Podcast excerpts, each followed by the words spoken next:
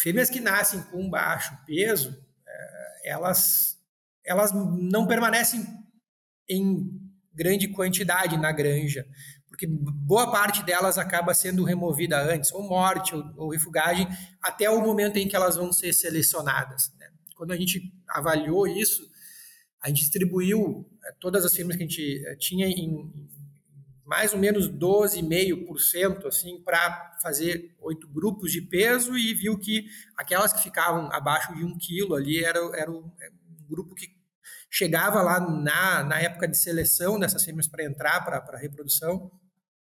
Uh, 70% acabou sendo descartada, ou antes, né, morrendo, refugando, ou quando chegou no momento da seleção, eh, parte delas acabou sendo descartada. Então, elas são perdidas ao longo do tempo. Só que tem uma parcela que permanece. Essa parcela que permanece, na vida futura delas, elas contribuem é, significativamente para menos leitões produzidos como mães, né, como reprodutoras.